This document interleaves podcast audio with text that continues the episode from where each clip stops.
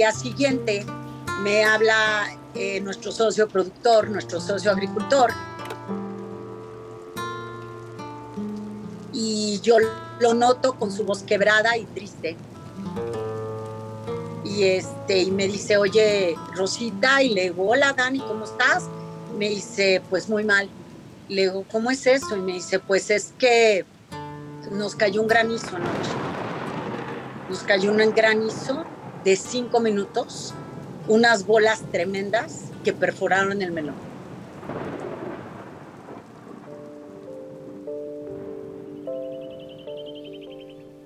¿Quién podría imaginarse que una fruta que se produce los 365 días del año y que hace parte de la canasta familiar pudiera ser tan vulnerable?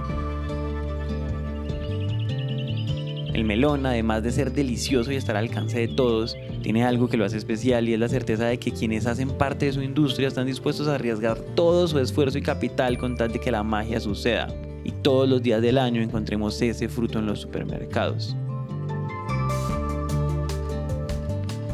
Existe en Latinoamérica y especialmente en México una industria melonera capaz de responder a la demanda de una de las frutas más refrescantes y apetecidas en los días soleados. Y empezó a llorar. Te cuento que era una inversión bastante fuerte.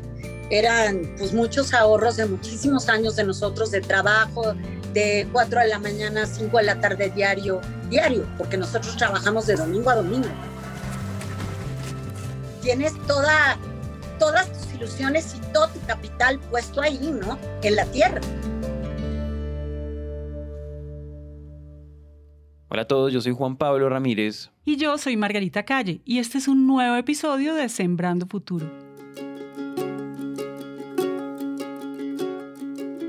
Todo se podrá decir del melón, excepto que es una fruta aburrida. De hecho, si el melón fuera personificado, tendría que ser algo así como una fruta nómada, una fruta que en búsqueda de supervivencia tiene que pasar de un estado a otro.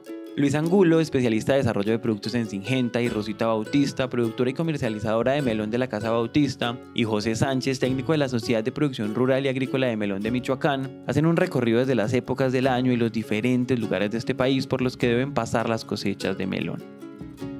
Las temporadas de melón se van, se van moviendo, digamos, de fechas de siembra o de trasplante durante todo el año.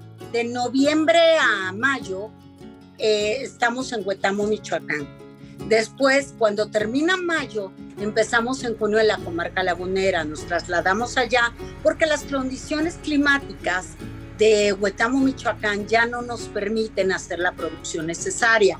El clima cambia, empiezan las lluvias y las lluvias es un enemigo bastante fuerte para el melón por lo que nos cambiamos a Torreón, Coahuila, y después ahí cosechamos en Torreón lo que es junio a septiembre o a veces nos extendemos hasta octubre, si el tiempo nos lo permite. Y es que el causante de que estos productores tengan que moverse casi mil kilómetros al año por todo México tiene un nombre propio, y es el cambio climático.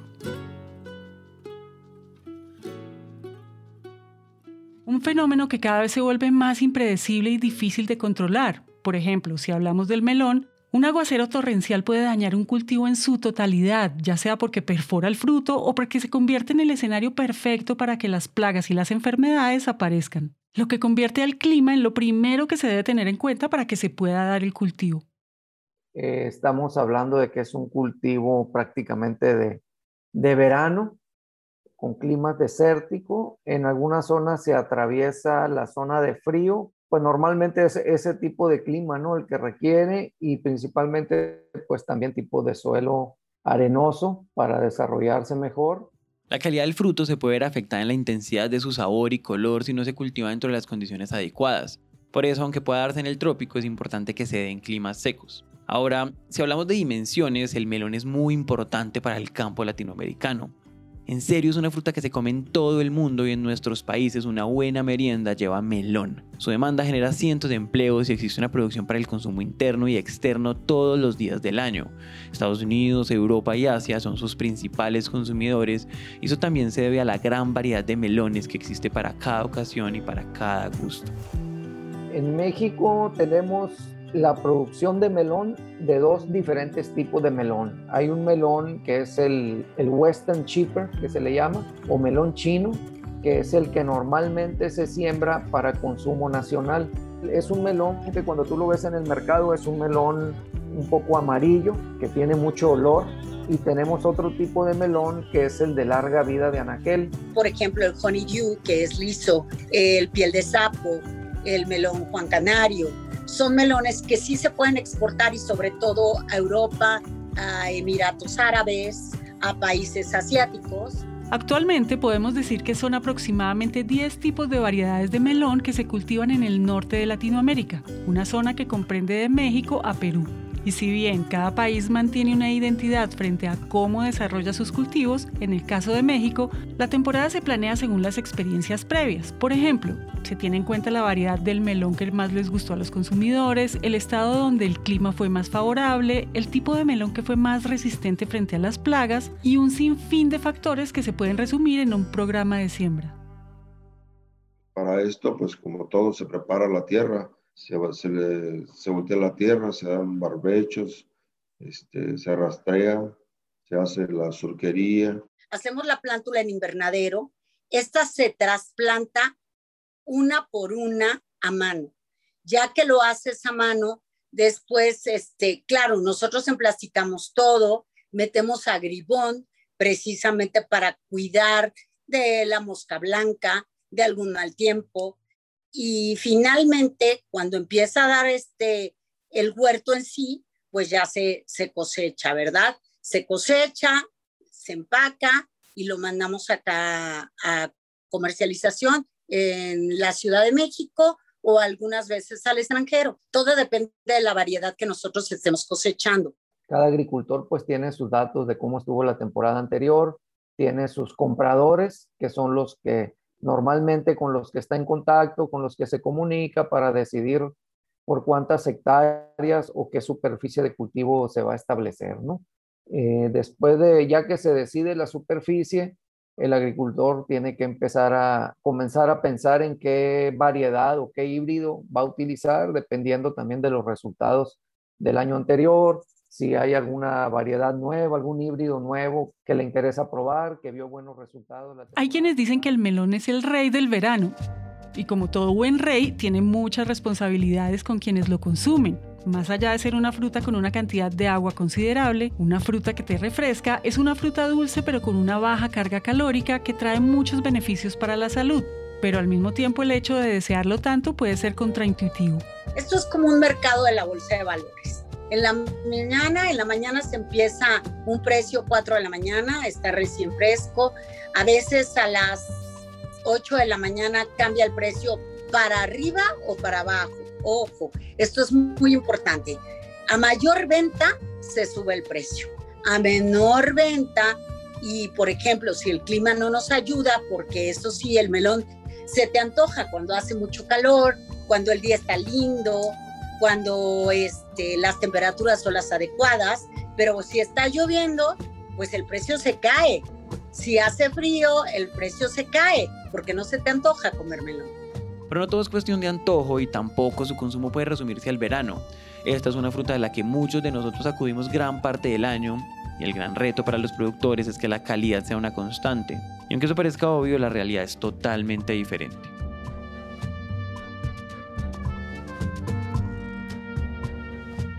Través de los años nuestro clima ha estado muy cambiante.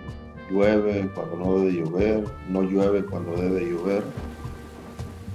Puede haber temporadas atípicas de lluvia, por ejemplo, y ahí pues empiezan a batallar con enfermedades que normalmente no tenían problema. El cultivo del melón este, pues es, es atacado por diferentes plagas que es de acuerdo a la, a la etapa del cultivo y también tiene que ver mucho la, temperatura a la hora que se esté cultivando el, melón. las horas de, luz del sol no son las adecuadas, simplemente no se desarrolla tu fruto. En la tierra mojada a veces te crea cierto hongo y esto afecta no nada más en la calidad del melón, sino a veces puede ser una pérdida total. Hemos tenido pérdidas cuantiosas por un granizo, por ejemplo, porque de repente está muy bien el clima y cae un granizo de dos, tres minutos que te acaba la huerta completa. Y ante el reto tan grande que representa el poder seguir con un legado de siembra tan importante para la región, surgen muchas dudas. ¿Cómo podemos afrontar eso que no podemos cambiar? Y la más importante, ¿cómo podemos mitigar el impacto negativo del cambio climático y las plagas en el cultivo del melón?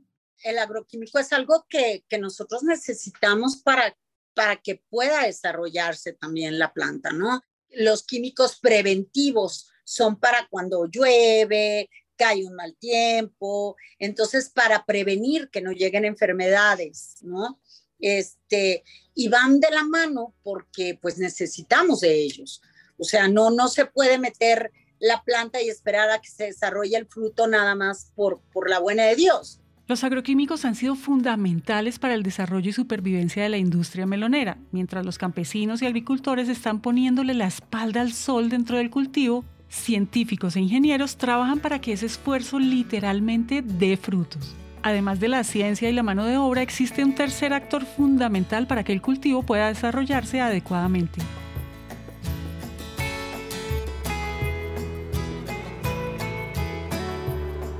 Pues la abeja llega a, polinizar la, la, flor, la flor del melón, y a manera de que, de que la poliniza, hace que el fruto se dé en mayor volumen. Es decir, hay una etapa recomendada para la, digamos, el establecimiento de las abejas. El agricultor tiene que estar monitoreando cuando ya tiene floración en el cultivo para llegar y establecer sus abejas, ¿no?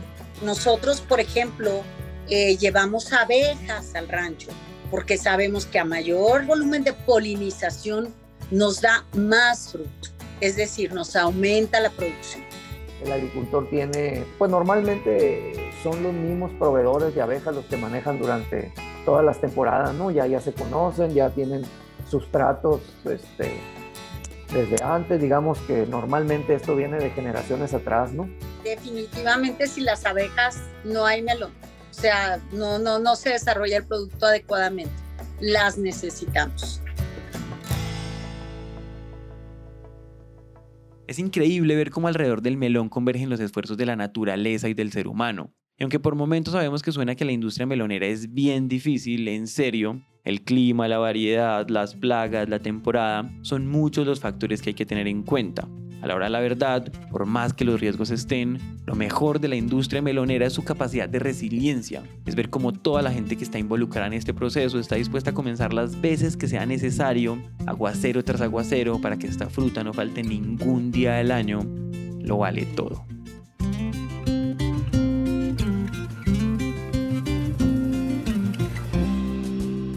La verdad es que yo creo que el campo tiene futuro que el campo va a salvar mucho de lo que se puede salvar adelante de nuestro país, va a lograr una economía mejor para nuestro país. Hay que apostarle al campo porque el campo es una de las actividades más importantes y sobre todo que México lo tiene todo para lograr. Toda la agricultura no es nada fácil, sin embargo, pues nosotros estamos enamorados de la agricultura, enamorados del melón